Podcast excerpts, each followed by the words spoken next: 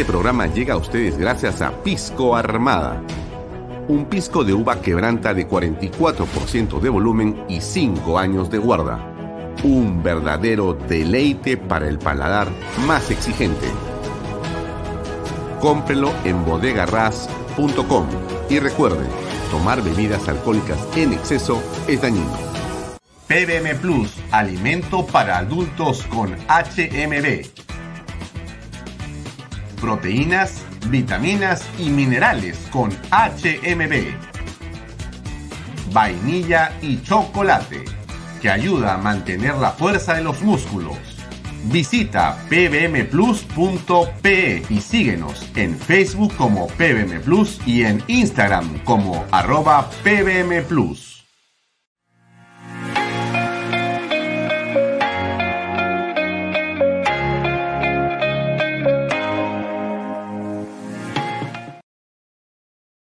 Bienvenido a la familia Sarcleti. Contamos con más de 20 años construyendo momentos especiales en más de 21 establecimientos ubicados en Lima y provincias.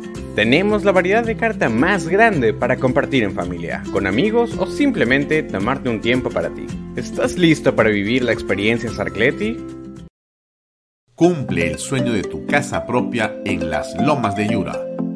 Paga desde 935 soles mensuales, con todos los servicios agua potable, luz eléctrica, pistas y veredas. Comunícate por WhatsApp con una de nuestras asesoras o visita nuestra página web gprperú.com. Tu familia e inversión cómodas y seguras en las lomas de Yura. Indupark, lotes industriales desde 300 metros cuadrados. Págalos en 6 meses sin intereses. Indupark Crece con los expertos en desarrollo. ¿Qué tal amigos? ¿Cómo están? Muy buenas tardes. Gracias por acompañarnos como siempre. Bienvenidos a una nueva edición de Vaya Talks por Canal B, el canal del Bicentenario. Son las 6 y 33 minutos de la tarde. Hoy día es martes 22 de noviembre del año 2022.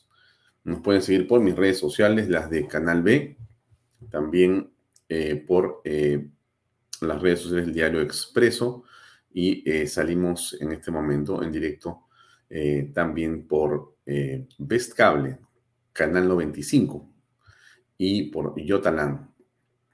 Bien, hoy tenemos como invitada a la doctora Delia Muñoz. Es una profesional del derecho, es una docente también especializada, decana en una facultad de derecho aquí en una universidad local es una mujer que ha tenido una amplia experiencia en el campo eh, de la práctica eh, de derecho, tanto público como privado. Y vamos a conversar con ella en torno a lo que está ocurriendo en el campo, en el Poder Judicial con respecto de Pedro Castillo. Hay reveses y también hay victorias. Hay victorias, como lo ocurría en las últimas horas. Eh, ¿Por qué le digo victorias? Porque eh, llamo la atención sobre este tema, porque como usted sabe, el Tribunal Constitucional ha ordenado anular el proceso por traición a la patria en el Congreso. Eh, ha declarado fundado un recurso de habeas corpus contra el Congreso que presentó la defensa del presidente Pedro Castillo. Bien, eso nos parece muy, pero muy importante. La resolución dice que declarar la nulidad del acuerdo de la Subcomisión de Acusaciones Constitucionales del Congreso de la República de fecha 28 de febrero, en lo referido a la admisión de la denuncia en contra del favorecido, así como del informe final de la denuncia constitucional 219 por vulnerar el derecho a la debida motivación en sede parlamentaria. Muy bien, creo que eso es algo eh, de enorme importancia pero de enorme importancia. Es quizá una de las mejores noticias que hemos recibido en este proceso político. Usted seguramente va a pensar que es una ironía, pero no, no es una ironía. Es algo que usted debe comprender en el juego de ajedrez político en el que estamos en este momento inmersos en el país.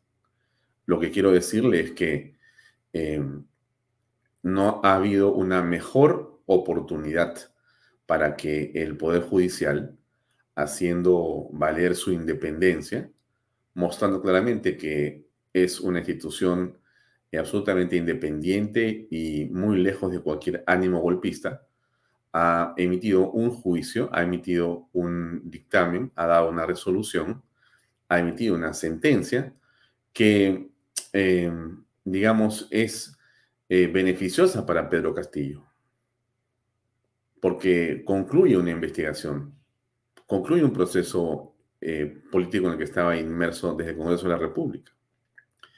El eh, señor Castillo y su equipo de defensa y sus defensores políticos señalaban, entre ellos los ministros de Estado y el primer ministro, que también esta conjura, a la que ellos hacen referencia de manera permanente, estaba en el Poder Judicial y que el Poder Judicial era parte del golpismo. Lo han dicho en medios de comunicación, en conferencias de prensa, aquí y a donde han podido ir. Así se han referido, pero el día de hoy ese Poder Judicial golpista, ese Poder Judicial que es parte de una confabulación que solamente está en la cabeza del señor Castillo, del señor Torres y de sus ministros defensores y demás, eh, le ha dicho que más bien está con él, y le ha ahorrado una parte del dolor de cabeza. Pero desde mi punto de vista, esa eh, resolución, esa sentencia es extraordinariamente positiva.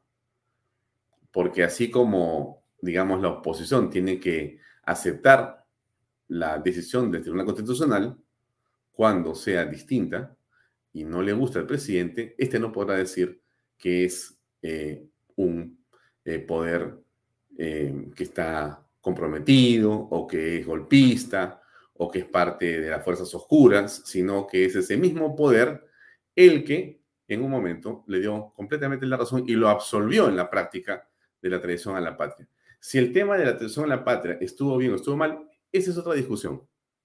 Esa es otra discusión.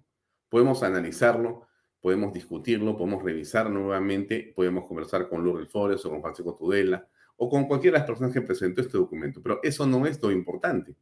Lo importante es que el Poder Judicial le ha dicho, no va, no va, porque en sede parlamentaria no estuvo fundamentada correctamente y esto no, no va. O sea, en nuestra opinión, no sirve, no va, dice el TC. Y todos tenemos que hacer una sola cosa, cumplir, obedecer, sin decir nada. Cuando ese TC diga otra cosa, todos tenemos también que aceptarlo. Y esta es la prueba extraordinaria, extraordinaria. Por eso creo que hoy es un día fantástico, eh, políticamente hablando. ¿Qué han dicho los defensores? Vamos a escuchar un momento. Yo sé que a usted le va, este, eh, así es, así es, así es. Gracias, este, estimado Juan Carlos. No te veo hace tiempo, ya nos encontraremos en algún momento. Es el Tribunal Constitucional que quería cerrar el loquito de Aníbal Torres, dice el señor Juan Carlos Suto. Claro, e-, ese es el punto, pues. Estamos hablando de lo mismo. O sea, nos estamos refiriendo a que este es el, el, Poder Judicial y este es el TC, que también es parte de esta conjura espantosa y terrible. Y que hoy día el TC ha dicho no. Ha dicho no. Ha dicho no hay ningún problema y efectivamente eh, va a mantenerse la independencia. ¿Qué dijeron los abogados? O los, digamos, abogados no son, digamos, los, digamos, eh, comentaristas que tienen una posición más bien bastante, bueno, escuchemos a ver, algunas personas que han opinado sobre este tema.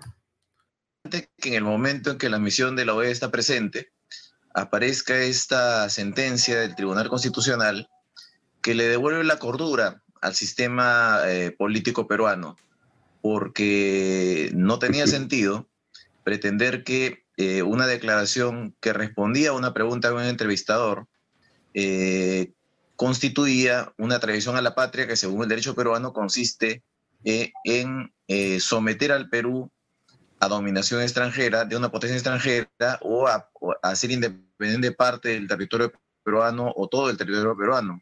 Es decir, era algo que no tenía eh, el, menor asidero y el Tribunal Constitucional creo que correctamente le ha puesto fin a esto que desprestigiaba más que al presidente, desprestigiaba al Congreso. Esto no significa que el presidente sea inocente, sea un gran gobernante, nada de eso. Simplemente significa que esta denuncia era este, la, más, inconsistente de todas las acciones del Congreso eh, con la finalidad de, dirigidas a la finalidad de remover al presidente de, eh, su cargo. Hay otros mecanismos que se puede, hay, hay un, el único mecanismo, perdón, que válido es el juicio político por infracción constitucional. Si el Congreso, eh, la fiscal de la Nación, eh, algún ciudadano identifica en la conducta presidencial realizada hasta hoy una infracción constitucional a un mandato preciso de la Constitución, puede iniciar un juicio político que concluya en la decisión parlamentaria de suspender, destituir o inhabilitar al presidente. Eso Bien, estupendo. El doctor Cairo hace una explicación a su manera y lo que hace es confirmar que estamos frente a un tribunal constitucional absolutamente independiente. Y eso me parece fantástico. El doctor Raúl Noblecillas, que entiendo es abogado o es asesor del congresista Bermejo, es abogado o es hombre cercano al eh, presidente de la República y ha presentado, creo que una acusación contra la fiscal de la Nación y ha presentado recursos para defender al presidente de la República en muchos momentos, dijo lo siguiente, escuchemos, muy interesante. Eh, bueno, creo que todos los que de alguna manera hemos sostenido con criterio jurídico y político esta aberración de denuncia por parte del Congreso, no esperábamos algo distinto. Se ha confirmado lo que siempre existió. Buscar cualquier pretexto, por más absurdo, para intentar un mecanismo de doblegar y destruir la gobernabilidad en nuestro país lo que viene a ser desde luego un golpe de Estado, tratando siempre de maquillarlo, tratando siempre de ver de qué manera puede asolaparse estos intentos o consecuencias golpistas.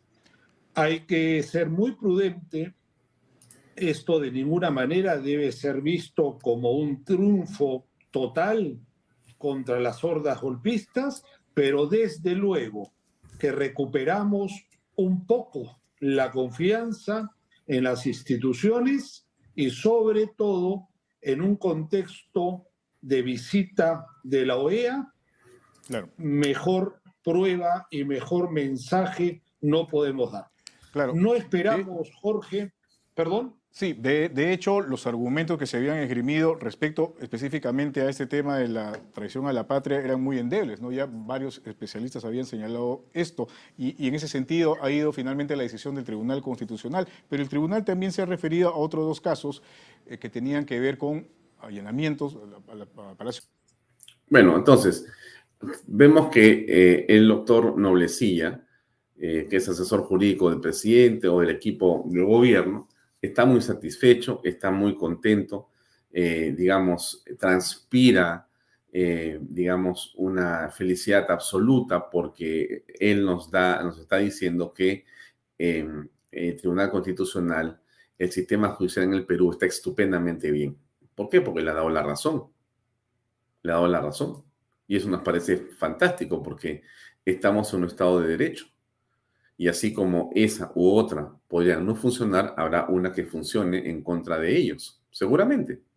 Y cuando ocurra así, yo creo que el señor Noblecillas deberá salir a atención y decir, estamos contentos porque aunque no os ha dado la razón, se respete el Estado de Derecho.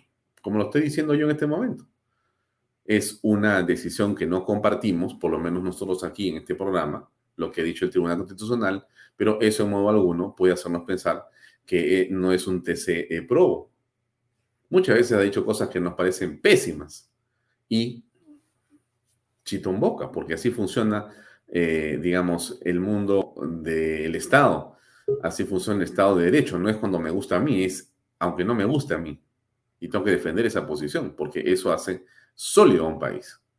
¿Qué más dijo, por ejemplo? Acá hay otra persona que también tiene unas opiniones pues bien especiales, ¿no? A escuchemos. Una decisión acertada porque en realidad nunca hubo elementos suficientes de juicio para que algún grupo de ciudadanos, no discuto su intención, planteen una lo que se llama un antejuicio político, la comisión de un delito, y en este delito nada menos que traición a la patria, ¿no? Por una declaración que había hecho en su momento el presidente Castillo y que fue sacada de, en el contexto de una entrevista internacional, pero para que exista delito, un delito, Jorge, eh, amigos y amigas que nos escuchan, tiene que haber lo que se llaman elementos de juicio para la configuración de ese delito, o sea, un camino para crear ese delito, lo que los abogados llamamos el iter crímenes. ¿Qué quiere decir esto? Yo no, entonces yo, por ejemplo, si quiero poner traición a la patria, tengo que establecer en algún código que tal comportamiento es traición a la patria. O tengo que hacer un referéndum para que la gente apruebe que tales comportamientos son traición a la patria. No basta con decir voy a consultar, no, tengo que hacer la consulta o tengo que conseguir que el Congreso apruebe una norma que diga esto. Y nada de eso pasó. Entonces, esto fue una declaración poco afortunada de un presidente que está estaba en un proceso de aprendizaje de lo que es manejarse con uno de los periodistas más difíciles que existe en lengua hispana. Yo he sido entrevistado por el Rincón y de Rincón es un tipo muy, muy complicado. Entonces siempre te saca algún cuchillo debajo del, escritorio. Entonces, eh, no hay, no hubo, no existe ningún elemento que nos haga decir que el presidente Castillo quería efectivamente tras eh, hacer una transferencia de terreno peruano a Bolivia. Eh, eh. Ahora, yo creo que hay que hacer entender a estas personas que están diciendo esto lo siguiente, ¿no? Yo creo que en efecto hay que respetar las decisiones y los fallos del Tribunal Constitucional, porque son inapelables. Pero eso no quita que exista razones de sobra para la traición a la patria. Lo dice el tribunal. Perfecto. No puede continuar ese proceso. Pero lo que dijo Castillo y la argumentación esgrimida por estos patriotas en ese documento es impecable.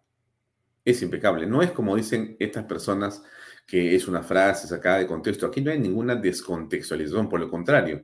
La frase está en un contexto. El contexto no es que el presidente estaba en la playa y mientras estaba nadando iba hablando o iba soñando que le daba algo a su amigo Evo. No es que el presidente estaba en una fiesta y de repente al calor de unos piscos se le ocurrió decir esto. No es que estuvo eh, de repente, eh, no sé, en algún lugar y casualmente pronunció algo, digamos, sin la menor intención. No, él dijo lo que dijo en una entrevista de más de dos horas con uno de los periodistas más importantes en la mayor cadena de televisión de noticias que hay en el mundo, que es CNN, al periodista más influyente, que es el Rincón. Y lo dijo él, y lo, y lo aclaró en la repregunta. Y eso, como todos sabemos, lo hemos dicho hasta el cansancio, eh, es eh, la palabra del jefe de Estado de Perú que dirige las relaciones internacionales. Y eso en el antecedente jurídico mundial, mundial, quiere decir que marca un precedente, sienta un precedente. Y ya lo había eh, agradecido el presidente del Congreso boliviano. O sea que el tema estaba absolutamente complicado para Castillo. Pero por temas procedimentales y demás, el TC ha considerado que no va. Bueno, perfecto, no va. Pero la argumentación sigue estando ahí. O sea que eso de que en realidad nunca existió, perdóname, ese es otro tema, eh, doctores, eminencias eh, y sabios. Pero ok, dejemos el, asunto ahí, ¿no es cierto? Eh, para avanzar sobre otra cosa importante. Acá está de Rincón diciendo lo siguiente. Ahí va, escuchen. ¿ah? Y que después de recabar todos los elementos vayan y digan, ¿Sabe qué? Qué bueno que nos llamó porque aquí pensamos nosotros que el que está desestabilizando el país es usted mismo, el que está obstaculizando la justicia es usted, el que está rompiendo el orden constitucional es usted. Así que, ¿sabe qué? Castillo no es como nos decía. Pero tomar estas decisiones de la OEA, del Consejo Permanente, sin tener la información y el conocimiento y el contexto, es vergonzoso. Vergonzoso. ¿Cómo ha sido vergonzoso cuando han tenido que tomar decisiones drásticas sobre Venezuela, Nicaragua, este, eh, en fin, en fin, no, no le tengo que hacer la historia, usted la conoce. La OEA, la OEA debe desaparecer. No sirve, no sirve. Sí, estamos de acuerdo en esta oportunidad con el señor periodista Fernando del Rincón. Y bueno, eh, el punto está en que em, el TC ha tomado una decisión y todos tenemos que aceptarla, nos guste o no nos guste. Los argumentos que eh, tuvieron eh, los patriotas que presentaron esta acusación contra Pedro Castillo me parecen estupendos de mi punto de vista, pero no procedió. El TC dijo, no va a haber investigación sobre este tema contra Pedro Castillo, se suspende esto. Muy bien, o sea, de acuerdo, pasemos la página. Pero ese, esa actitud, esa decisión y ese respeto que hay que tener frente a eso, es el que vamos a exigirle a Castillo, a Noblecillas, a Cairo y al otro eh, señor y a todo el equipo de Pedro Castillo, de abogados y demás, que deben tener cuando el TC diga una cosa que no les guste. Cuando diga el TC algo que no les guste, no digan, TC comprado, TC fujimorista, aprista, corrupto, de derecha, pa, pa, pa, pa, pa, pa, pa, pa, todos los argumentos que son pues ya pues aburridísimos, ¿no es cierto? Digan, bueno, es ese TC que me libró de la traición a la patria el que ha tomado esta otra decisión y vamos a aplaudirla. Así como nosotros hoy tenemos que decir, caballero, no más. Avancemos y pasemos la página. Muy bien, muy bien, muy bien la doctora eh, presidenta del Poder Judicial dijo lo siguiente el día de hoy. ¿Cómo ve usted las 51 carpetas fiscales que se ha conocido eh, de, manera contundente contra el presidente Pedro Castillo y la llegada de la OEA? ¿Cómo está usted? Bueno, el Ministerio Público, de acuerdo a su ley orgánica, tiene, es el titular de la acción penal, tiene a su cargo las investigaciones y en todo caso el Poder Judicial, cuando ellos presenten eh, en su momento presenten una pretensión, sabrá resolver como corresponde y esto le corresponderá resolver al juez competente, quien lo hará bajo un marco de estricta independencia. Ayer el Poder Judicial declaró infundada precisamente esa apelación presentada por la defensa del presidente Pedro Castillo y él continuará siendo investigado en todo caso. ¿Cómo ve usted? Bueno, como ustedes saben, el juez de investigación preparatoria frente a una tutela de derechos que presentó el señor presidente, este, se pronunció al respecto y bajo un marco de un debido proceso y el derecho de impugnación que tiene cualquier ciudadano, es que la sala penal permanente, al haberse impugnado esa resolución, se ha pronunciado señalando, porque eso es de público conocimiento, que dentro de las competencias del Ministerio Público está el investigar preliminarmente al señor presidente de la República. Pero en medio de todo escenario, ¿cómo ve el panorama de la reunión? Entonces, es interesante escuchar a la doctora en este extremo, ¿no es cierto? Porque la presidenta del Poder Judicial dice, bueno, efectivamente, al presidente le han rechazado el hecho de que él no podía ser investigado por la fiscal de la Nación. Sí puede ser investigado. No hay ningún problema.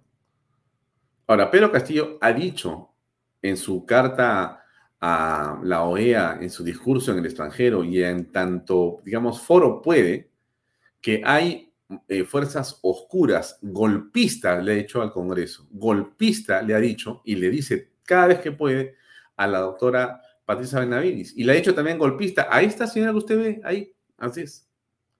A Elvia Barrios le ha dicho que es parte de la conjura. Y se lo ha dicho a Aníbal Torres varias veces. Están los videos ahí, yo no miento. Están ahí. Así que, bueno, sigamos escuchando, ¿no? de la OEA con los diferentes sectores políticos, sociales, entre otros, en medio de esta crisis política que vive el país. Nosotros el día de ayer hemos sostenido una reunión con los representantes, con la comisión de alto nivel que ha venido de la OEA, hemos señalado fundamentalmente cuál ha sido el rol que le ha correspondido al Poder Judicial en este escenario. Hemos ratificado lo que siempre hemos dicho de que no hay persecución política. Hmm. Muy bien, no hay persecución política. Lo dice quién? La presidenta del Poder Judicial. Lo ha dicho quién eh, el día eh, de hoy o el día de ayer la, eh, digamos, fiscal de la Nación Lo ha dicho ayer quien, el presidente del eh, Congreso de la República. Lo han dicho eh, el día de hoy las cabezas de los diferentes grupos de oposición. Lo ha dicho la defensora del pueblo. Los únicos que dicen que aquí hay golpismo es Pedro Castillo, pero de una manera bastante extraña, porque de repente hoy día ya no hablaba de golpismo, sino ¿de qué habla ahora? De la unidad, del diálogo. En fin, yo percibo una profunda confusión en la cabeza de, Salas, de Castillo, de Chero, eh, eh, de Aníbal Torres. Están como confundidos, ¿no? De repente, eh, en un momento aparecen diciendo, vamos a enfrentarnos y a pechar. Al día siguiente dicen, no, vamos a pedir diálogo. No, vamos a pechar. No, vamos a pedir diálogo. Y se la pasan en esa, digamos, dicotomía, ¿no? Son como ambivalentes, ¿no? Es, se levantan eh, o entran a la oficina de una manera y salen de otra. Regresan de una manera y salen de otra. No sabes tú cómo te van a recibir, o sea, no saben si estás hablando con el... Se, parece mucho al sketch este que hace eh, el, comediante eh, peruano con, tanto, con tanta perspicacia, donde ves a un Aníbal Torres bueno y uno malo, ¿no? Eh, Álvarez, ¿no es cierto? Álvarez es un tipo extraordinario, en realidad uno de los comediantes, de los humoristas, de los intérpretes más interesantes que hay en el, en el mundo de, de, la interpretación artística, de la risa, del humor, ¿no? Eh, y Álvarez hace una extraordinaria interpretación de el señor Aníbal Torres, pero en esa interpretación, si ustedes ven siempre, o lo ven, siempre hay un Aníbal Torres que cambia automáticamente por otro Aníbal Torres, ¿no? Como, como este personaje de la, de la, de la obra literaria, eh, el señor eh, Haidt, que se transformaba, ¿no es cierto? Se transformaba, hay uno bueno y uno malo. Y entonces tú no sabes con cuál vas a encontrarte, si con el bueno o con el malo. Y eso pasa lamentablemente todo el tiempo con Aníbal Torres y también con Pedro Castillo. Aquí escuchen ustedes al presidente de la República el día de hoy, eh, en la mañana, ¿no? En una de sus alocuciones, eh, eh, dijo lo siguiente, a ver, escuchemos para, para comprender cómo es el estado de ánimo de esta mañana del presidente. Sabe de que la OEA, este, por unanimidad, eh, decidió eh, aperturar la Carta Democrática Interamericana. Y en ese marco, eh, ayer recibimos a la Comisión de Alto Nivel de la OEA. Un asunto que es muy interesante, ¿no? Porque la Carta Interamericana no es, por supuesto, lo que dice el señor Pedro Castillo ni Aníbal Torres, ¿no? Porque al final de cuentas, si usted va a leer el documento, va a encontrar que este artículo, creo que 6 o 4, que esta, digamos, eh, esta eh, institución o, este, este recurso, esta Carta Interamericana Democrática, tiene eh, estipulados claros sobre el tema de la transparencia, del acceso a la prensa, cosa que el señor Pedro Castillo, pero no cumple, pero en absoluto, o sea que antes de pasar a ver si te están, si los poderes del Estado cumplen o no cumplen con su función, que hecho sea de paso, es irrelevante lo que diga la OEA. La OEA puede pararse de cabeza ahorita y nosotros solamente tenemos que reírnos, porque no importa nada. Pero dentro de ese juego de que lo único que hace es eh, ganar tiempo, ¿no? Porque Castillo lo que busca es ganar tiempo y todo este, digamos, este, este show de la OEA es básicamente para ganar semanas, ¿Qué es lo que ha pasado. Él está contra el cuello, saca el tema de la Carta Democrática y gana eficientemente tiempo. Pero, pero si hubiera alguien que en realidad eh, pudiera leer con algo de, digamos, ecuanimidad y objetividad lo que es la Carta Interamericana, lo primero que le diría a Pedro Castillo es, oye, presidente del Perú, usted no está cumpliendo el artículo este, ni este, ni este, otro, y más bien la carta se lo voy a aplicar a usted. O sea, el que está mal acá no es el señor Williams, no es la señora Benavides, no es la señora Barrios, no es el Tribunal Constitucional, no son los ciudadanos ni la oposición. En principio, usted como jefe de Estado, usted no da el ejemplo para nada porque usted simplemente no cumple nada de lo que significa la transparencia en el gobierno. Pero Castillo es realmente un personaje, ¿no? A estas alturas. A ver, sigamos escuchando al jefe de Estado en su reflexión matutina el día de hoy. Eh, recibimos en Palacio, eh, le dijimos que estamos dispuestos a sacar adelante al país con el resto de instituciones, que se mantenga el equilibrio de poderes y en ese marco dispuestos a dialogar. O sea, él está como apelando a la hora como si fuera un hermano mayor, ¿no?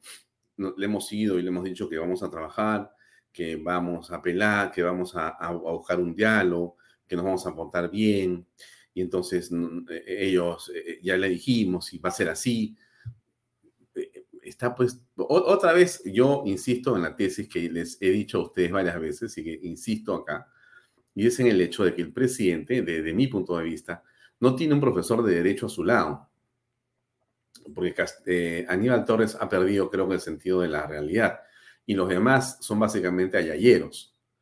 Pero si él tuviera un grupo de asesores eh, que eh, le dijeran, presidente, mire, hay cosas que usted puede y cosas que usted no puede hacer. Hay cosas que usted puede decir y otras que no puede decir. Y hay conceptos que usted tiene que manejar y usted no está manejando estos conceptos. Entonces, a mí me parece que eh, el presidente se equivoca claramente porque él tiene una, eh, digamos, un sentimiento de dependencia de la OEA. Como que él cree que la OEA lo va a salvar de algo. Y alguien le ha hecho, bueno, le han hecho creer, pues por supuesto, porque usted se imaginará lo que debe estar corriendo ahí entre los embajadores, entre la gente de la OEA, Forsyth y compañía, o sea, haciéndole la camita a Castillo para decirle que esta es la manera de salvarlo. Necesitamos plata para hacer esto, plata para hacer lo otro. Hay que viajar, hay que regresar, otra comida, otro viaje. Haz ahora acá este, la conferencia de la OEA. Eh, tú sé el presidente de tal cosa. Organiza aquí la cumbre no sé qué cosa y de más allá para que tú estés en el centro y todos te cuiden y te protejan. O sea, están botando la plata a manos llenas de una manera absolutamente irresponsable y le han hecho creer que eso lo va a salvar. Le han dicho, si tú haces eso, todos estos países a los que tú le das plata ahora, para que vengan con sus eh, funcionarios, vengan aquí, estén alojados en hoteles de cinco estrellas, vengan a comer, les paguen el en business class, y todo eso te va a servir a ti. Esa es la manera de hacer diplomacia política, inteligentísimo. Ah, tiene claro que sí. Y él esté solo que cree, cree eso profundamente, ¿eh? esa es mi impresión. Hemos dejado en la mesa nuestra, nuestra plena voluntad de dialogar con todas las autoridades y hemos seguido con nuestra propia agenda. Y espero de que el resto de organizaciones, el resto de instituciones hagan lo propio, ¿no? En el marco de la, de la visita de la OEA. Eh, algunos están teniendo mal concepto que, bueno, eh, los organismos internacionales nada tienen que ver acá. Sí tenemos que verlo. Perú no puede ser una isla. Así como el Perú tiene grandes necesidades, tienen índices de pobreza, este, problemas por solucionar, como estas brechas inmensas. El enemigo de, los países y más que todo del Perú no son los enemigos que supuestamente piensan la persona. Los enemigos son la pobreza, las grandes desigualdades, no la falta de oportunidades a nuestro pueblo peruano. ¿Espera que las relaciones entre el Poder Ejecutivo, Congreso o el Poder Judicial mejoren, es decir, los autores políticos del país? Bueno, nunca ha dependido de nosotros, siempre nosotros hemos, el pueblo nos ha elegido para gobernar. Pero este, este, hombre es fantástico realmente. ¿ah? Este, yo imagino que se van a escribir muchos libros sobre Pedro Castillo. Eh, es muy interesante como personaje, ¿no? Me parece muy, pero muy interesante. Claro, es, es el drama, ¿no? Es el drama, es, es la, complejidad de una personalidad eh, absolutamente eh, no sé cómo decirla, ¿no? No sé si la palabra es instantánea, efímera, eh, vacía, no sé, no sé cómo denominarlo. Habría que estudiar un poco más sus rasgos, pero en realidad es, es como personaje, es fantástica la historia. Se parece un poquito a la de Toledo, ¿no? O sea, Toledo es un experimento social que termina llevándolo como, como saliendo como presidente, ¿no? Él es un error estadístico, como él mismo se llama, ¿no? Eh, y la historia de un hombre que eh, vive en la pobreza extrema y que luta zapatos y termina siendo presidente y regresa y, estudia becado en Stanford y regresa en avión presidencial a Stanford, eso es una cosa, pero pues fantástica, pero así, fantástica, fantástica para, para Stanford, ¿no? Stanford por eso lo tenía a él como parte del brochure de Stanford. Era, si tú quieres ser presidente, si tienes un hijo que quieres que sea un triunfador, mire el caso de Toledo, que no tenía ni papá ni mamá, digamos, con estudios universitarios y no tenía dinero para estudiar en Stanford, pero una beca le cambió la vida y lo hizo presidente y, se, y, se, y, entró acá becado, ¿no? Eh, se fue con una mano eh, adelante y otra detrás y llegó en avión presidencial como presidente democrático. Esa historia es espectacular para Stanford, ¿no? Claro, cuando tú escribes la siguiente capítulo de la historia de, Alejandro Toledo, claro, ya el, el, brochure se acabó, ¿no? O sea, la historia terminó, ¿no? Pero sí, pero este, esto, esto que está acá sí es impresionante, ¿no? Se parece mucho, ¿no? Porque él apela a eso, ¿no? Él, en los discursos que da el día de hoy, todo lo que dice es se victimiza porque es pobre, porque todo el discurso de Pedro Castillo es el, el pobre hombre. Y con ese cuento, pues, roba manos llenas, ¿no? Era la misma historia que Toledo, exactamente el mismo argumento. ¿Cómo voy a robar si soy pobre? Yo vengo de abajo, ¿cómo voy a robar yo si vengo de abajo? Justamente por eso es que estás robando. Porque tú crees que todos somos sonsos. A nadie le hemos puesto hasta el momento ninguna zancadilla. Han venido los ataques de otro lugar, pero a pesar de eso estamos acá para seguir dialogando y ver de qué manera sacamos adelante el país. Claro, el hombre que lo que hace es borrar pruebas el hombre que lo que hace es coger dinero de la Dirección de Inteligencia, ¿no es cierto?, de la DINI para dársela eh, a los colaboradores eficaces que se escondan, a la gente que lo busca la justicia, el hombre que esconde a eh, todas las personas que están a su alrededor, el hombre que sabe dónde están los que tienen que hablar y que él eh, obstaculiza la justicia de todas las formas posibles. El hombre que ataca a la fiscal, que manda insultar a través de sus ministros de Estado. ¿Qué, qué cosa hace Betsy Chávez? No insulta a la señora fiscal de la nación de todas las formas posibles que hemos visto públicamente, no hace lo mismo. Hoy día, hoy día no ha hecho lo mismo este, Aníbal Torres, creo que ha estado en Moyobamba. Que vean los currículums, que vean los currículums y, sepan quién tiene que ir presa. ¿Cómo? Sí, ella tiene que ir presa. Miren, y ellos y se sientan con este, la OEA o con los amigos de la OEA y le dicen, todo es tranquilidad, buscamos paz, buscamos este, eh, eh, eh, establecer puentes de comunicación, estamos dispuestos al diálogo, somos realmente una especie de angelitos, ¿no? Usted nos ve vestidos de blanco con nuestras alitas acá y estamos todos en, en una especie de humo blanco acá, lleno de, esponjas y de pompas. Somos unos angelitos, como estamos acá, al lado, acá está San Pedro y San Juan esperándonos. Todos somos angelitos. Y la OEA solamente dice, uy, sí, que bien huele esto, sí, huelen a y se ven muy bien de blanco todos. Me imagino. O sea, es una parodia esto. Es una parodia. Y este hombre diciendo esto, tú lo escuchas y dices, Dios mío, pero es como sentarte con él y decirle, ¿te estás escuchando lo que estás diciendo? Bueno, el Perú sabe de que la OEA, este, por unanimidad, eh, decidió eh, aperturar la Carta Democrática Interamericana. Y en ese marco, eh, ayer recibimos a la Comisión de Alto Nivel de la OEA, eh, recibimos en Palacio, eh, le dijimos que estamos dispuestos a sacar adelante al país con el resto de, instituciones, que se mantenga el equilibrio de poderes y en ese marco dispuestos a dialogar. Hemos dejado en la mesa nuestra, nuestra plena voluntad de dialogar con todas las autoridades y hemos seguido con nuestra propia agenda y espero de que el resto de organizaciones, el resto de instituciones hagan lo propio, ¿no? En el marco de la, visita de la OEA. Eh, algunos están teniendo mal concepto que, bueno, eh, los organismos internacionales nada tienen que ver acá. Sí tenemos que verlo. El Perú no puede ser una isla.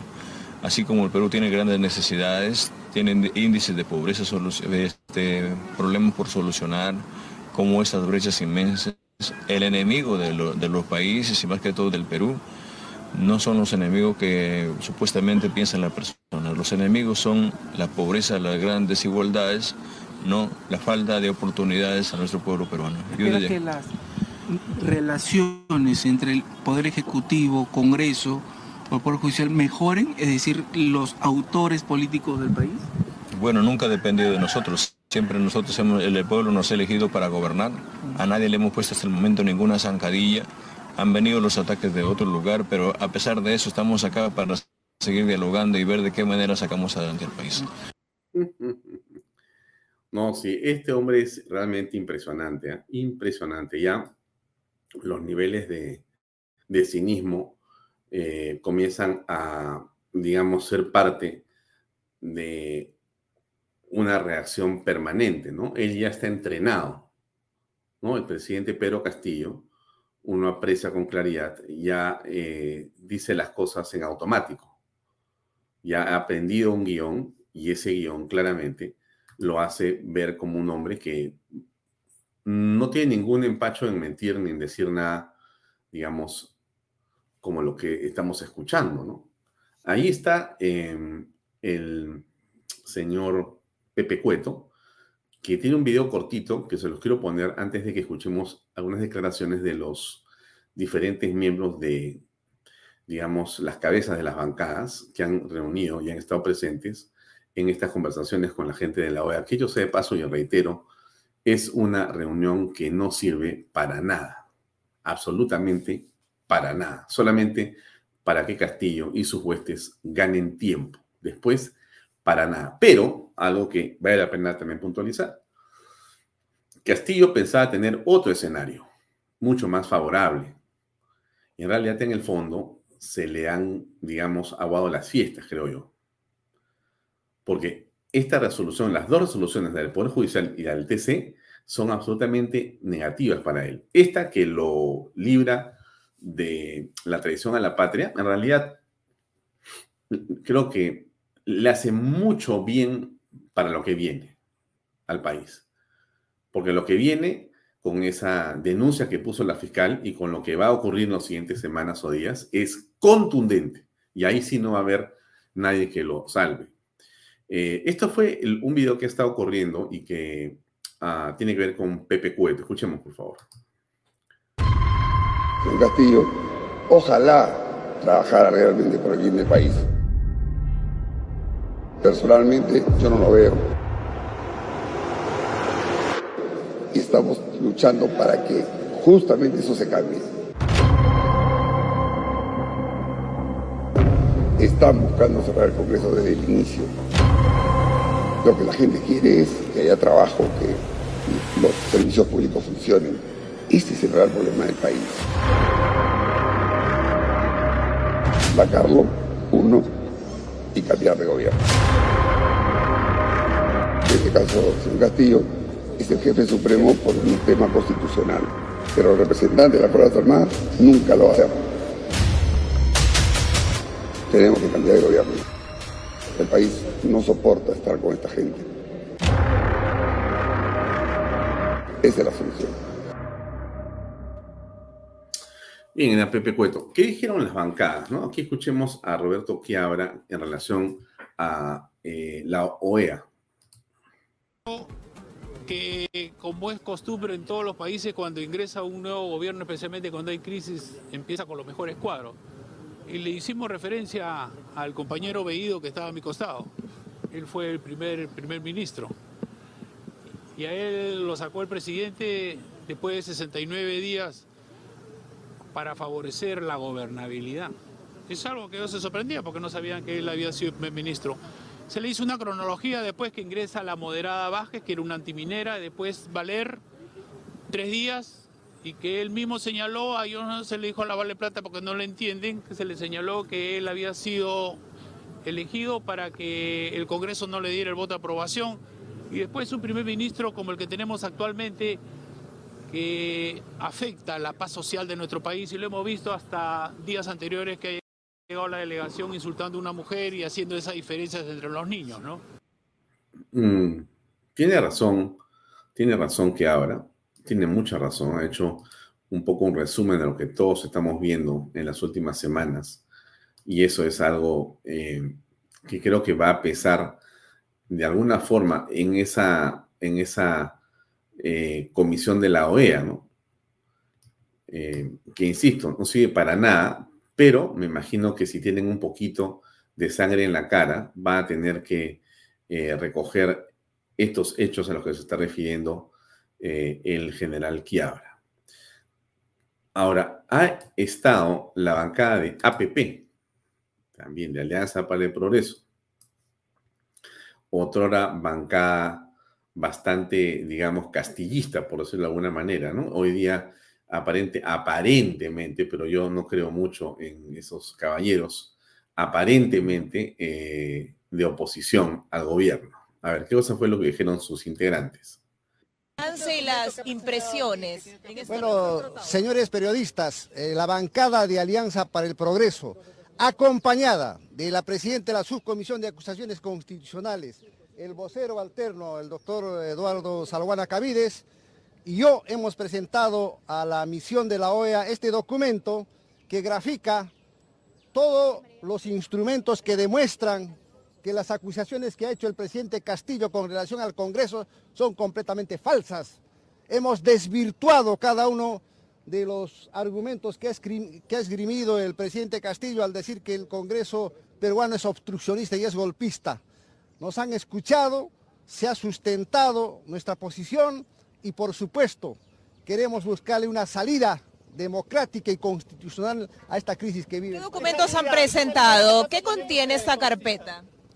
Perdón, nosotros hemos expuesto lo que consideramos que es injusto, ilegal y arbitrario de parte del presidente al acusar al Congreso de ser obstruccionista. ¿Qué documentos hablamos?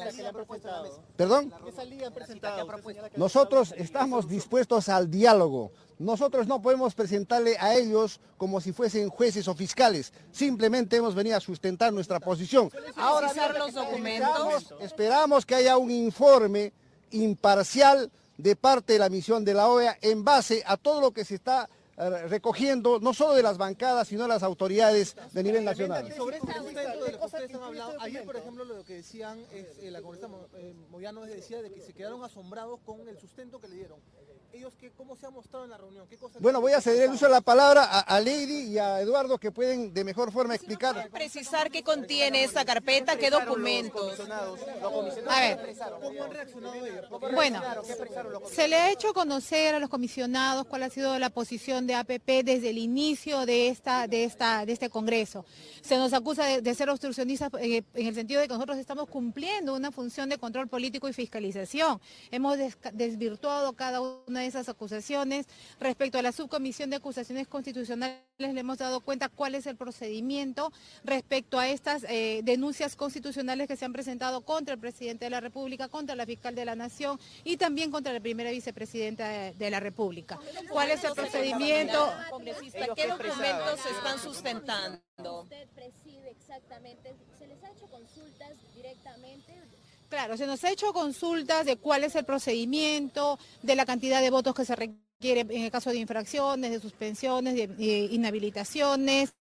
Eh, les hemos dejado claro que la decisión que toma la subcomisión de, acusaciones constitucionales, aún teniendo la votación por mayoría, eh, no es definitiva, porque ahí tenemos tres instancias subcomisión, comisión permanente y la decisión final que la tiene el Pleno del, del Congreso. ¿Qué le dijeron, ellos? Claro, ¿cómo reaccionaron ellos? Esta demanda que le hicieron ante el TC justamente para anular esta investigación. Han, han preguntado sobre la tutela de derechos, les hemos indicado pues que eso al, Ejecutivo no se le ha dado la razón y que nosotros continuamos también con esa función de investigación, que es una función intrínseca que tiene la subcomisión. Y hemos descartado plenamente la instrumentalización lo que se pretende hacerles creer de la instrumentalización de la subcomisión para poder atacar. O sea, eso es lo que esa es la idea que se está vendiendo. este planteamiento de cuestión de confianza, congresista? De manera imparcial y siempre en atención al debido proceso, al derecho de la defensa y en claro cumplimiento de la Constitución y del reglamento del Congreso. el planteamiento de la cuestión de confianza sobre la ley llamada antirreferéndum. No hemos tocado el tema de la cuestión de confianza. No se ha tocado. un último tema que nos consultaron los miembros de la OEA bueno, este es un poco lo que ha venido ocurriendo. Pongamos un minuto y medio. Está ya con nosotros la doctora Delia Muñoz, pero antes de conversar con ella, permítame eh, compartir lo que dijo eh, Patricia Juárez y los demás de la bancada del Fujimorismo en torno a este tema echado toda posibilidad y se lo hemos explicado de esa manera de que se nos catalogue como golpistas, se le ha explicado, digamos, cuáles son eh, las razones por las cuales el Congreso ha actuado y la bancada de Fuerza Popular ha, actuado siempre dentro del marco constitucional. Eh, nosotros creemos que han entendido perfectamente, han formulado preguntas, nosotros hemos contestado respecto a, temas que se han tratado en la Comisión de Constitución y que luego han sido leyes como la ley que regula o precisa los temas de cuestión de confianza, la ley que ellos señalan que es antirreferéndum, que no lo es. Y bueno, hemos dado las explicaciones del caso, creemos que eh, eh, hemos entregado también información eh, que ellos van a verificar, van a corroborar sobre cómo ha habido un copamiento del Estado, sobre cómo la Contraloría ha intervenido en múltiples casos. Y bueno, en general se le ha entregado información y obviamente lo que hemos solicitado es absoluta imparcialidad en los resultados y creemos que, que, digamos, ese es el compromiso también de los cancilleres y de la comisión que se encuentra. Entonces no hubo factor sorpresa, digamos. ¿Nos pueda señalar exactamente las preguntas que ellos les han formulado a ustedes ante esta carpeta que ustedes han podido entregar? Bueno, han habido, digamos, varias preguntas eh, respecto a, cómo, digamos, se han adoptado algunos temas en materia constitucional, algunas de las leyes que se han adoptado. Eh, han habido, en general, digamos, temas como cuáles serían las situaciones eh, que por qué no funciona, por ejemplo, el Consejo de Estado. ¿Por qué no funciona el acuerdo nacional? Entonces, frente a eso, lo que hemos contestado es que no ha habido, como efectivamente es cierto, eh, la posibilidad de que el Ejecutivo lo active porque realmente no han querido eh, de ninguna manera tener un diálogo verdadero con las fuerzas políticas y con las organizaciones sociales del país. Bien. Bien, eso es lo que escuchamos de los parlamentarios que han estado reunidos con esta comisión eh, de la OEA. Vamos a invitar a la autora Dela Muñoz, que ya está con nosotros aquí. Dela, ¿cómo estás? Muy buenas noches. Mm, creo que está tu audio. Micrófono, por favor. Buenas noches, sí. Alfonso. ¿Qué tal? ¿Qué tal, Dela? Un gusto saludarte. ¿Cómo estás? Eh, Igualmente, por... acá, como todo el mundo, siguiendo lo que acontece en el país. Gracias por aceptar esta conversación. Eh, sé que estás muy ocupada y siempre eres muy amable cuando te invitamos y tienes una diferencia especial con nosotros para poder atendernos. Yo te quería preguntar eh, varias cosas, pero quisiera comenzar por aquella eh, relacionada al presidente de la República. Es decir, eh, hemos visto en, digamos, eh, una cantidad de horas, quizá 24 o 48, dos posiciones. Una que no le da la razón al presidente de la República a los defensores es la del Poder Judicial con respecto a que se puede continuar investigando al presidente como pide, necesita o requiere la fiscal de la Nación. Y otra del TC que dice que Pedro Castillo no puede ser o no debe continuar eh, o esa investigación debe de detenerse eh, en relación a la tradición a la patria. Bueno, ¿qué opinas al respecto de ambas? ¿Qué significa esto? Ya. Es, comenzando por precisar de que son cuatro procesos judiciales eh, presentados a favor de Pedro Castillo. Uno ante la Corte Suprema y tres habeas corpus ante el Tribunal Constitucional. De esos tres, solamente uno ha sido declarado procedente, que es el del delito de traición a la patria. Los otros dos presentados para que se saque del proceso a la fiscal por haber declarado o de que el Congreso termine con esa conducta que vulnera la libertad del presidente, han sido declarados improcedentes de plano por el Tribunal Constitucional. Y el tercero, sobre traición a la patria, es bastante interesante porque cuando uno eh, lee la, la, sentencia, da la impresión de que el tribunal también quería declararlo improcedente, pero dice, dada la circunstancia de confrontación política ante la ausencia de plazos claros pues en el procedimiento de acusaciones constitucionales y para evitar la desestabilización por el conflicto entre poder ejecutivo y legislativo, vamos a pronunciarnos sobre el fondo. O sea, el Tribunal Constitucional está haciendo una predicción de hechos de lo que podría hacer el Congreso y sobre eso es que se pronuncia. Y es allí donde dice que es insuficiente la fundamentación realizada por la eh, subcomisión de que se tiene que tener una delimitación muy clara de los hechos, se tiene que precisar en qué consiste la imputación que se realiza a la persona y luego hace una disquisición de que el presidente lo que tuvo era un pensamiento o una intención y no se ha demostrado en el informe cuáles fueron los actos posteriores que configurarían el delito de traición a la patria.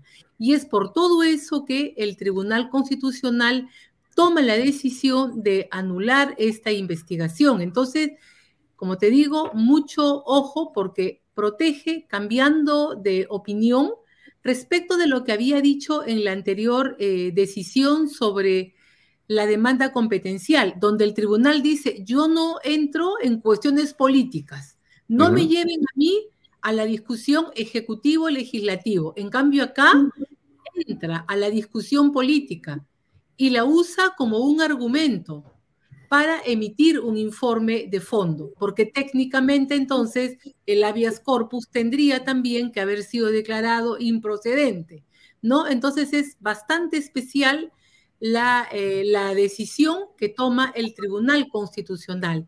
Ahora, en el tema de la medida de protección presentada ante la Corte eh, Suprema, ¿Qué cosa es lo que van a decir? Es un proceso de tutela de derechos. Es cuando yo le pido al juez que me diga si la forma y las normas, todo lo vinculado al proceso penal en el que me encuentro inmersa, está bien llevado. O sea, de que se están respetando las garantías judiciales y del debido proceso.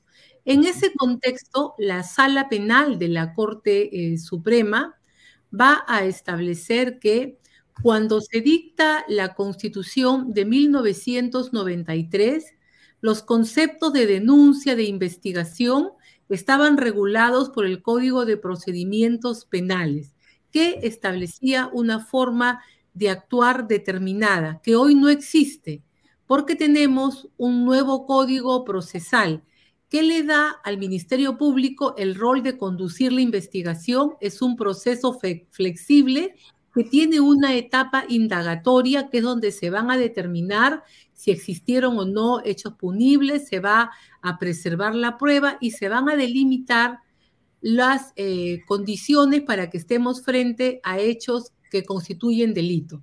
En consecuencia, lo que señala la Corte Suprema es que la norma constitucional mantiene la condición de acusar, pero que debe ser interpretada acorde al nuevo sistema de funcionamiento procesal penal que tenemos. Y es en ese contexto donde va a entender que es posible que el Ministerio Público cumpla con sus funciones y proceda a investigar al eh, presidente de la República. Bien, entonces, eh, vamos a ver, en el caso del Poder Judicial y esta eh, sentencia o esta resolución que dice que continúa la investigación, lo que queda claro es que eh, mm, es constitucional, es legal esa investigación y por lo tanto todo lo que viene a continuación está de alguna manera sirviéndole como base constitucional y legal al Congreso para continuar con el procedimiento de, digamos, acusación constitucional. ¿Eso es? Así es. La Corte Suprema ha señalado que no hay vulneración de derechos, de que otra cosa es el procedimiento constitucional que se regula por el artículo 89 del reglamento y que otro momento es cuando la Fiscalía, ¿no? Tome la decisión de, de realizar la acusación correspondiente, que será cuando la Fiscalía determine que hay una situación de, presencia de delitos, ¿no? Bueno, entonces quiere, quiere decir que eh, el Congreso está actuando, eh, eh, digamos, dentro del debido proceso y que no podría señalarse que hay una vulneración a nada con respecto a lo que vemos que viene a continuación contra el presidente. Así es, o sea, en la Corte Suprema este, ha avalado la eh, actuación del Congreso de la República en esta investigación de carácter penal que ha presentado la, la Fiscalía, ¿no? Muy bien. Ahora, con respecto a este tema de la traición a la patria, que es lo que muchos consideran que es una derrota, una derrota. No, me refiero a la oposición, dice, bueno, pues, o sea, bueno, pues se ha perdido esto, ¿no? Eh, yo decía hace un rato que esa derrota, entre comillas, en realidad termina siendo, eh, digamos, el basamento para una futura victoria, porque en este momento el gobierno me parece estar diciendo por todas partes de que el TC ha hecho una excelente eh, resolución, ha hecho una excelente sentencia y en realidad es eh, estupendo, digamos, ¿no? Entonces, y lo dice delante de la OEA, ¿no? Al TC le había dicho golpista Aníbal Torres, también al Poder Judicial, o sea, o sea que estos cucos que el gobierno ha ido, digamos, eh, construyendo y creando su narrativa, resulta que le dan la razón. Entonces termina siendo, de mi punto de vista, más allá de que uno lamenta que una argumentación como la de los patriotas que hemos conocido, Tudela, Lourdes Flores y demás, tan bien hecha, sea, digamos, puesta de lado en la práctica. Más allá de eso, pero el hecho es de que ese TC es el TC que va a actuar de otra manera en los siguientes casos que creemos que va a funcionar. O sea que digamos que no es tan malo. ¿Cómo lo ves tú? Mira, eh, yo comparto tu visión. El TC, como bien dice en su fundamentación, ha entrado en este debate político para evitar la desestabilización. Lo dicen de manera concreta, ¿no? Para no afectar el sistema democrático es que ellos entran a resolver de fondo. ¿Y eso qué significa? De que las instituciones constitucionales de control de nuestro país funcionan. En consecuencia, no hace falta pues pretender volvernos un protectorado de la OEA. Tenemos organizaciones y personas que pueden aplicar la ley y solucionar los conflictos, ¿no? Entonces, este, la posición del Tribunal Constitucional es clave en este momento porque admite una nulidad en uno de los habeas corpus, en los otros dos los declara improcedente.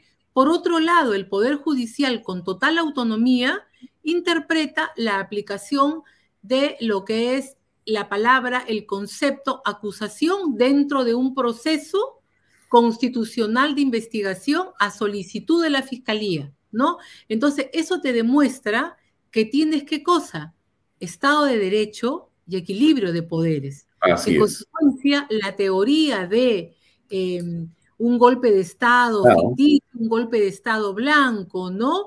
Se cae, se desmorona, porque lo que estamos viendo es una confrontación de carácter político y que el presidente de la República la está judicializando, con todo su derecho, ¿no? La está judicializando y allí está obteniendo derrotas como ganancias. ¿Qué es lo que corresponde? ¿No? En un caso se gana, en otro se pierde. En el de la demanda competencial, el Congreso, entre comillas, perdió pero ahora eh, gana el presidente Castillo, o sea, de que vamos avanzando con nuestras propias normas, nuestros criterios y nuestros propios tribunos, que son los que tienen la obligación de establecer cómo se interpreta la Constitución. Entonces, para mí eso es lo más importante, ¿no? Ya, entonces, este, a, ver, si yo te preguntara, Delia, ¿cómo ves eh, eh, digamos, el equilibrio de poderes, el Estado de Derecho, a raíz de estas últimas eh, resoluciones, tanto del TC como del Poder Judicial en estos casos políticos, ¿tú cómo opinas al respecto? ¿Qué opinarías? Mira, yo te digo de que el nuevo Tribunal Constitucional no se está corriendo al debate jurídico y con esta última decisión a la toma de decisiones de naturaleza política. O sea que está cumpliendo con su rol. Nos pueden gustar o no las decisiones. Nos pueden gustar o no los fundamentos para ella. Y eso forma parte de la sana crítica a la que tenemos derecho todos. Pero está funcionando y yo pongo eso por delante, ¿no? Se están ganando la legitimidad que les corresponde como Tribunal Constitucional y de eso hay que alegrarse. Por otro lado, el Poder Judicial, que es también el que tiene facultades para poder hacer el control constitucional a las normas en los casos concretos, en los procesos de amparo u otro tipo de procesos de protección, ha cumplido con su rol. También nos puede gustar o no la decisión que ha tomado la Corte Suprema, pero es la fundamentación y la argumentación que ellos tienen para resolver un tema de carácter jurídico. Ellos han hecho una interpretación jurídica utilizando la metodología de la interpretación y de la fundamentación para entender cómo se debe de aplicar un mandato constitucional versus una investigación de carácter penal. En consecuencia, también nos muestra que el Poder Judicial actúa con total independencia. ¿Y eso qué cosa es lo que significa? Nuevamente, que tenemos Estado de Derecho. Estado de Derecho no es que los jueces y los tribunos resuelvan como nosotros queremos o como la opinión puede gustar, es que ellos resuelvan según su real saber y entender. Y en este caso también lo ha hecho el Poder Judicial. ¿Eso qué significa? De que las partes están, como decimos los abogados, en igualdad de armas y las investigaciones por parte del Ministerio Público pueden continuar. ¿Por qué? Porque tienen el carácter de preliminares, conforme al ordenamiento jurídico vigente. Hmm. Ahora, eh, ¿cuál es tu opinión en torno a lo expresado por la doctora Patricia de Navides en la reunión con la OEA, en el sentido que no son seis o siete las carpetas en las que esté el presidente de la República inmerso, sino hay 51 carpetas donde está el presidente, digamos, presente y está siendo investigado. ¿Qué opinas de esto? Mira, eh, antes de opinar sobre la señora Benavides, que da la impresión que viene haciendo su trabajo con bastante prolijidad y que no la hace sola, sino con todo un equipo de fiscales que la acompañan, eh, a mí me comentaron personas que estuvieron ayer eh, en el local donde, en el hotel donde se reúne la comisión de alto nivel, que cuando ella llegó con su equipo, todas las personas que estaban presentes y todos los de alrededor la recibieron con grandes aplausos espontáneos, ¿no? Prueba también de la legitimidad que esta funcionaria pública se está ganando a pulso, ¿no?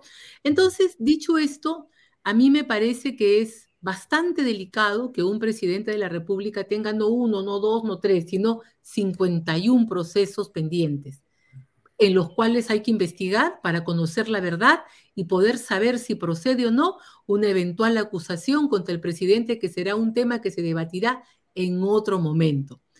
Pero ¿a qué nos lleva esto? A que no estamos ante un problema de presunto golpe de Estado. Nos lleva al punto de inicio, de que la situación es una gravísima situación de presunción que en el más alto nivel del poder de nuestro país se estarían cometiendo actos de corrupción y que ese es el núcleo del problema y que lo que venimos viendo es una actitud constante del presidente, su grupo de entorno, apoyo y abogados para obstaculizar la investigación. En vez de abrir las puertas, en vez de entregar toda la información, no se entregan reportes, se destruyen las cámaras de seguridad, se piden que se saque a los policías que apoyan a la fiscalía a investigar, se denuncia a la fiscal de la nación, se la denigra, no se les entregan recursos al Ministerio Público, se habla mal del Poder Judicial, es decir, toda una campaña mediática de desprestigio y cuando se van a las audiencias no se entrega información, se hace uso del legítimo derecho de defensa para no contestar o no contribuir, lo cual es bastante criticable porque estamos hablando de quien personifica a la nación. consecuencia, yo creo que si la OEA ha venido sin un informe preparado y realmente actúa con imparcialidad, lo que tiene que sacar es un informe donde se diga que en el Perú hay Estado de Derecho que están funcionando los organismos de control, sean Defensoría del Pueblo, Contraloría, Poder Judicial, Tribunal Constitucional y Congreso de la República, y que estamos eh, respondiendo a las situaciones extremas que vivimos con nuestras propias ideas, sistemas, magistrados y tribunos. Eh, pero en relación a eso que tú has mencionado, que es eh, esa estrategia de defensa, que consiste en no decir nada, porque el presidente eh, fue al Congreso y, mejor dicho, no fue al Congreso porque no tiene nada que decir. Su esposa fue al Congreso y dijo, no tengo nada que declarar, voy a borrar silencio. El presidente fue a, la Fiscalía en dos oportunidades y dijo, he ido a colaborar y he dicho lo, que no voy a decir nada. Lo mismo hizo su esposa. Bueno, pero esa estrategia de, digamos, eh, no decir nada para un jefe de Estado en una situación tan delicada como un caso o como 50 investigaciones de corrupción, eh, ¿qué te parece? A mí me parece que el, el señor Pedro Castillo tiene un equipo de abogados que están trabajando el derecho penal muy a la moderna, como se hace en el siglo XXI, que es como una gran campaña mediática, ¿no? Se quiere ganar la opinión, se quiere ganar la calle, como se dice, para sobre eso construir una realidad jurídica. Sin embargo, olvidan que estamos hablando del presidente de la República, no es un rockstar, no es una persona de a pie que pueda armar una narrativa es quien representa a la nación y que tiene una serie de obligaciones éticas y morales, como las de cumplir la ley y los mandatos judiciales. En consecuencia, su conducta debería ser una conducta ética y moral responsable con el proceso, entregando la información, no que estamos viendo que quienes entran a la investigación o se fugan o se vuelven colaboradores eficaces y acusa al Poder Judicial de cometer actos de tortura. Imagínate, actos de tortura el Poder Judicial. Entonces, su estrategia de defensa será muy buena, muy mediática, pero es lesiva y corroe la legitimidad del sistema constitucional de solución de controversias, ¿no? Porque por salvarse, por evitar una investigación, no se tiene límites en el uso de los mecanismos de defensa, todos perfectamente legales, ¿no? pero mediáticos y carentes de contenido en cuanto a permitirnos a los ciudadanos el derecho del acceso a la verdad, que es lo más importante. Ahora, ¿y cómo aprecias, eh, hablando ya de la presencia misma de la Comisión de Alto Nivel de la, OEA, que ha estado acá por un par de días, y que exactamente eh, no sabemos, digamos, la utilidad de su presencia? La impresión que tenemos algunos es que simplemente ha servido como un salvavidas y una manera de ganar tiempo o como elemento distractivo. ¿Tú qué piensas?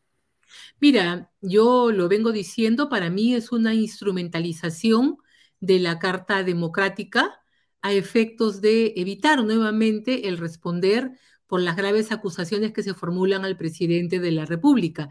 Y como el Consejo Permanente y la OEA es una organización de carácter político, han venido cinco cancilleres, dos vicecancilleres, de los cuales en mayoría representan a gobiernos afines a la ideología política del señor Castillo. Entonces se comenzó con un respaldar a, con un respaldar a su gestión, pero ahora yo creo de que al conversar con las principales autoridades y algunos miembros de la sociedad civil, estarán pensando que tienen que revirar su visión y preparar un buen informe, ¿no? Yo no tengo muchas esperanzas en torno al informe, espero que me equivoque. Eh, y si actúan con justicia, pues deberían de archivar este procedimiento de aplicación de la Carta eh, Democrática. Entonces, ¿tú crees que en realidad eh, la presencia de esta comisión de alto nivel no va a modificar en modo alguno el debate político? No, para nada, porque la OEA tiene como principio de funcionamiento el de no injerencia en asuntos internos y una comisión de esta naturaleza solamente puede intervenir en un Estado y participar cuando el Poder Ejecutivo lo invita para que venga a ver las cosas. Y luego la forma que tiene de actuar es armar espacios de diálogo, mesas de negociación, para que las partes nacionales se pongan de acuerdo y o vayan a elecciones libres, a elecciones nuevas o a procesos de reforma constituyente. ¿Por qué busca el diálogo? Porque precisamente el principio de no intervención obliga a que la OEA tiene un límite. Puede participar por la Carta Democrática, intervenir y puede aplicar hasta la máxima sanción de suspensión, pero no puede ir más allá. Tiene que respetar lo que los actores internos decidan aplicar para solucionar sus problemas. Y eso solamente se puede hacer en una mesa de diálogo. Pero acá estamos viendo que no hay nada que dialogar, porque sobre la presunción de comisión de un delito no nos podemos poner de acuerdo. Allí solamente hay que abrir las puertas para llevar adelante la investigación. Yo le había puesto el título a esta conversación, eh, Castillo, sufre revés en el Poder Judicial, y puse ahí un signo de interrogación, puse el final está cerca y yo te pregunto, Delia, tienes tú mucha experiencia en el mundo del derecho público y privado y eres una analista política también. Eh, bueno, tienes eh, desde muchas maneras una visión jurídica, pero también política, hasta periodística de lo que está pasando. Entonces, en esa virtud yo te preguntaría, ¿cómo ves el escenario? Y si tú vislumbras eh, un final cercano. Mira, yo veo que el presidente Castillo se ha consolidado mucho en el cargo, ha aprendido a utilizar las fuentes de poder que emanan de su despacho, tiene un grupo de asesores que lo rodean bastante hábiles, que están utilizando el lenguaje como un elemento de generar una narrativa, una historia que lo proteja y que le permita continuar con un diseño de plan de gobierno. Luego, desde esa perspectiva, para mí el Congreso se siente muy disminuido, bastante acorralado, no ha ganado legitimidad. En consecuencia, más allá de continuar con estas investigaciones, como decían antiguamente en el fútbol, aquí no pasa nada. ¿no? Yo creo que el presidente Castillo va a continuar en funciones durante buen rato todavía. No creo que se llegue a acordar una mayor sanción, salvo que realmente se descubra un hecho escandaloso a nivel de corrupción que mueva a la calle, que genere una gran reacción, que permita al Congreso tomar una decisión de carácter jurídico y político. Y ninguna de esas condiciones están eh, presentes. Hmm. Bueno, entonces, eh, no va a haber una sorpresa antes de Navidad. ¿Tú crees que el presidente no, se va a consolidar? de ninguna manera, porque fíjate de que el pase de eh, la Corte Suprema para investigar al presidente Castillo te lleva a que apliques el artículo 89 del reglamento del Congreso, tan conocido por todos nosotros en los últimos tiempos, que tiene todas las etapas de la acusación constitucional, de la investigación, ¿no? Para aprobarla, para poder ver, para dar el pase al pedido de la fiscal de la Nación. Y estamos hablando de varios meses. Y en diciembre viene la paralización del Congreso, salvo que ellos decidan extender su legislatura, ¿no? Entonces, tenemos para varios meses por delante solamente para resolver el primer pedido de la fiscal de la Nación para continuar con las investigaciones, ¿no? Porque acuérdate que el, pedido de protección ha sido en esta fase preliminar. Ahora, eh, parece entonces eh, imposible que desde el punto de vista de la legalidad y del debido proceso vaya a haber una alteración en el poder en los próximos meses, salvo que, como tú bien has señalado, ocurra a una circunstancia que no conocemos. Pero hasta esta hora, como están las cosas, parece que no. Seguimos Mm. iguales. Exactamente, y con un presidente que cada día se consolida más en base a la estrategia mediática de sus grupos de asesores que trabajan en diferentes frentes, ¿no? Mm. Y entonces, eh, ¿cómo puede ser que tengamos que aceptar que existen 51 carpetas, eh, decenas de elementos de convicción, una relación realmente impresionante de cosas que vemos todos los días en los medios de comunicación con respecto a cómo se utiliza el Estado para fines absolutamente personales y delictivos? Y no haya manera no haya forma de que justamente ese ornamento legal nos permita liberarnos de este mal. No hay manera. No, o sea, legalmente parece ser que la Carta Magna blinda a los chicos malos, ¿o no es así? Mira, en primer lugar, el presidente quiere utilizar la Constitución como un muro de impunidad e inmunidad, ¿no? Para que continúe eh, en funciones, aún así estuviese permitiendo que ocurran actos de corrupción. En segundo lugar, los funcionarios que están siendo designados, la Contraloría viene señalando en diferentes informes la falta de eh, condiciones para ejercer esos cargos. Lo que hay que hacer es que los ciudadanos tenemos que organizarnos y comenzar a denunciar y tenemos que comenzar a presentar ese tipo de casos, ¿no? Y luego lo que hace falta es que el Ministerio Público muy rápidamente lleve a cabo las investigaciones porque en este momento podrán haber 51 carpetas, pero no sabemos si están probados o no los hechos delictivos que se imputan. Y eso solamente se puede conocer cuando el Ministerio Público desarrolla con amplitud, pero con rapidez, las investigaciones, que yo creo que es lo que hay que apoyar, reitero, para que se conozca la verdad, punto absolutamente esencial en una sociedad democrática. Hmm. Muy bien, mi estimada Delia, llegamos al final. Yo te quiero agradecer por tu tiempo y tu cortesía. Siempre eh, que te llamamos, tienes la amabilidad de acompañarnos para conversar. Muchísimas gracias por esta noche y hasta otra oportunidad. Muy amable. Muy gentil, Enforzo, por la invitación. Buenas noches. Gracias, buenas noches. Bien, amigos, era la doctora Delia Muñoz que estuvo con nosotros casi media hora de su tiempo para conversar en torno a lo que ustedes han visto que son estos procesos eh, que tienen que ver con tanto el Poder Judicial como el Tribunal Constitucional, el presidente de la República, lo que está pasando en el país, las salidas que pueden existir y en general la crisis política en la que estamos aún inmersos. Eh, como ustedes saben, eh, me quedan todavía unos minutos, ¿no? Como ustedes saben, antes de Peros, como ustedes saben, en las últimas semanas, Elon Musk, este multimillonario dueño de una compañía que se llama Tesla, eh, compró Twitter. Y yo creo que hizo una compra realmente estupenda.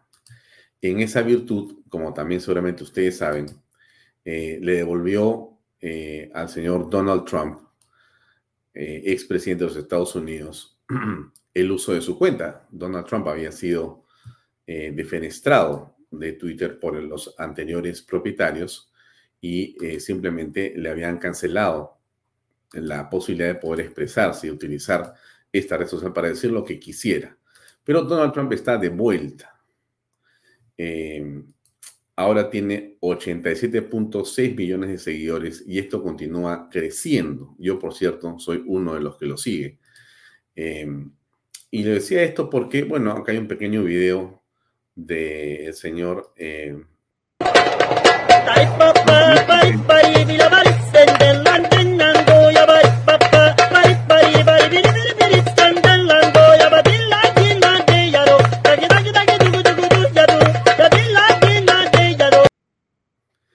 cuando se habla de libertad de expresión, Twitter tiene mucho que decir, tiene mucho que expresar.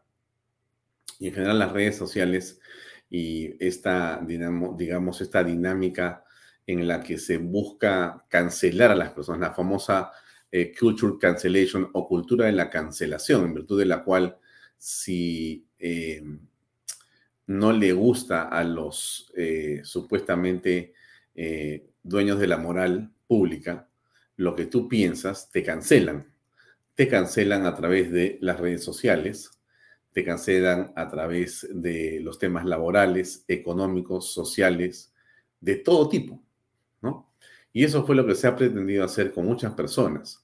Hoy día Twitter está en manos de Elon Musk y Elon Musk pretende, o creo que va a conseguir, que Twitter vuelva a ser un espacio con bastante más libertad.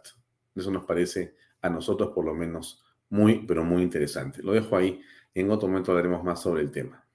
Bien, creo que es hora de despedirnos. Eh, hoy día tenemos, además de a la doctora Delia Muñoz, eh, está con nosotros, o va a estar con nosotros, eh, Claudia María Hernández. Ella es conductora de Economía con Claudia María, un microespacio de análisis y comentario de la economía en el Perú al estilo de Claudia María Hernández, una profesional que sabe mucho del tema y que le recomiendo ver.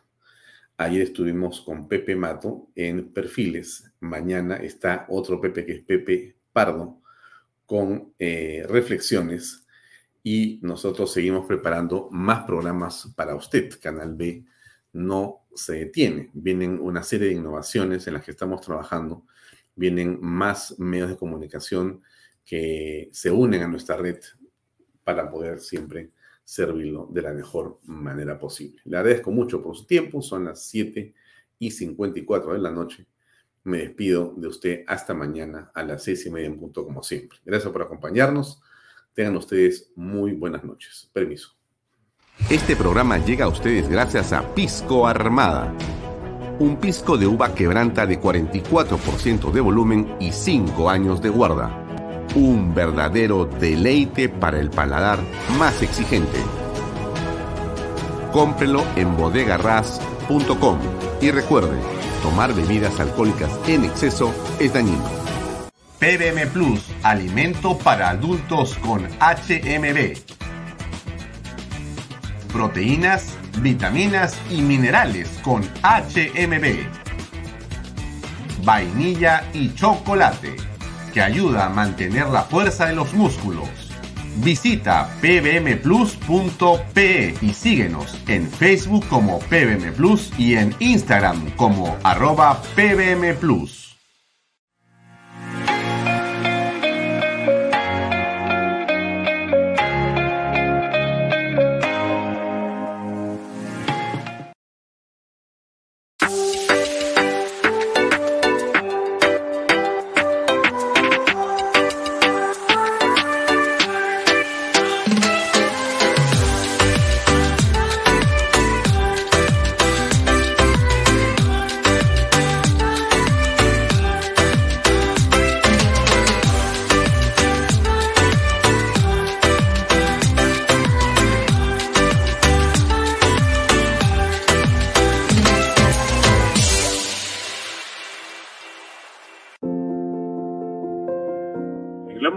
Estamos muy contentos de haber cumplido con el sueño de muchas familias peruanas, por lo siguiente. Porque nuestros hijos tienen zonas seguras de esparcimiento y recreación. Porque gracias a los bonos de techo propio y nuevo crédito Mi Vivienda pagamos cuotas más bajas que las de un alquiler. Porque gracias al convenio con Foripol tenemos la tasa más baja a nivel nacional. Porque nos brindan espacios cómodos y agradables. Porque contamos con los servicios básicos las 24 horas porque me permitió desarrollar mi negocio familiar. Así como estas y otras familias, los invitamos a que ustedes también formen parte de nuestro proyecto Las Lomas de Yura. Indupark, lotes industriales desde 300 metros cuadrados. Págalos en 6 meses sin intereses. Indupark, crece con los expertos en desarrollo.